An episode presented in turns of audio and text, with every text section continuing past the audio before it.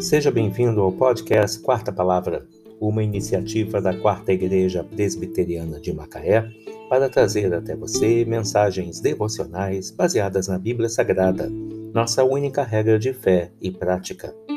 Neste domingo, 18 de abril de 2021, veiculamos da primeira temporada o episódio 348, intitulado A Graça de Deus, baseado em Mateus 20, de 1 a 16. Ouçam maus os teus olhos, porque eu sou bom. A parábola dos trabalhadores da plantação de uvas pode parecer injusta aos nossos olhos.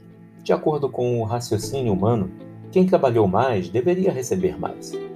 Mas Jesus estava tentando ensinar o quanto Deus é amoroso a ponto de pagar a mesma quantia de dinheiro aos trabalhadores que chegaram na plantação de uvas, depois daqueles que estavam trabalhando desde cedo.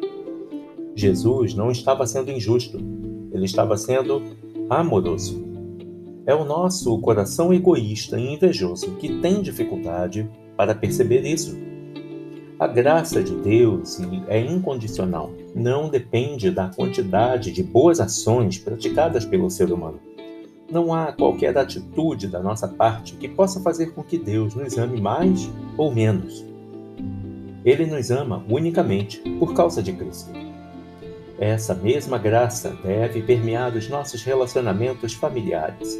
Sempre que colocamos condições para amar o nosso cônjuge ou os nossos filhos, não estamos exercitando a graça de Deus, quando um pai ou uma mãe diz, por exemplo, se você fizer isso ou aquilo, vou amá-lo mais. Ele não está amando incondicionalmente.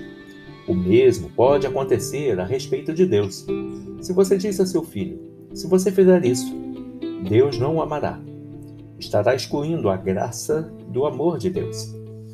Não esqueça que, quando Jesus morreu na cruz por você, ele não pediu nada em troca ele o amou sem qualquer exigência, apesar dos pecados que você cometeu e continua cometendo.